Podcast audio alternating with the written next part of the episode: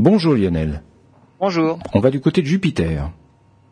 On va du côté de Jupiter et même de Europe. C'est le satellite glacé de Jupiter. Il est entièrement recouvert d'une épaisse couche de glace et on sait qu'en dessous se trouve un océan. Il y a plus d'eau sur Europe que sur Terre. Il y a même de fortes chances qu'au fond de l'océan on trouve des zones volcaniquement actives.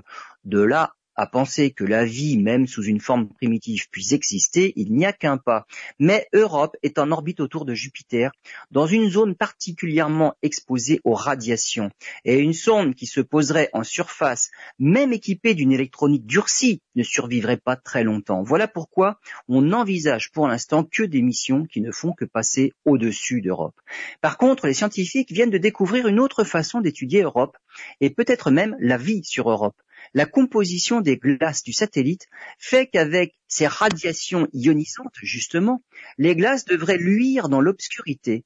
Des expériences en laboratoire ont confirmé que suivant leur composition, les glaces émettent un rayonnement plutôt bleu, vert, même blanc, et avec des degrés de luminosité qui dépendent des matériaux présents dans la glace, des sulfates de magnésium ou du chlorure de sodium, un autre sel de cuisine, des lueurs qui nous permettraient de savoir si les conditions qui règnent sur Europe sont propices à la vie ou pas sans devoir s'y poser.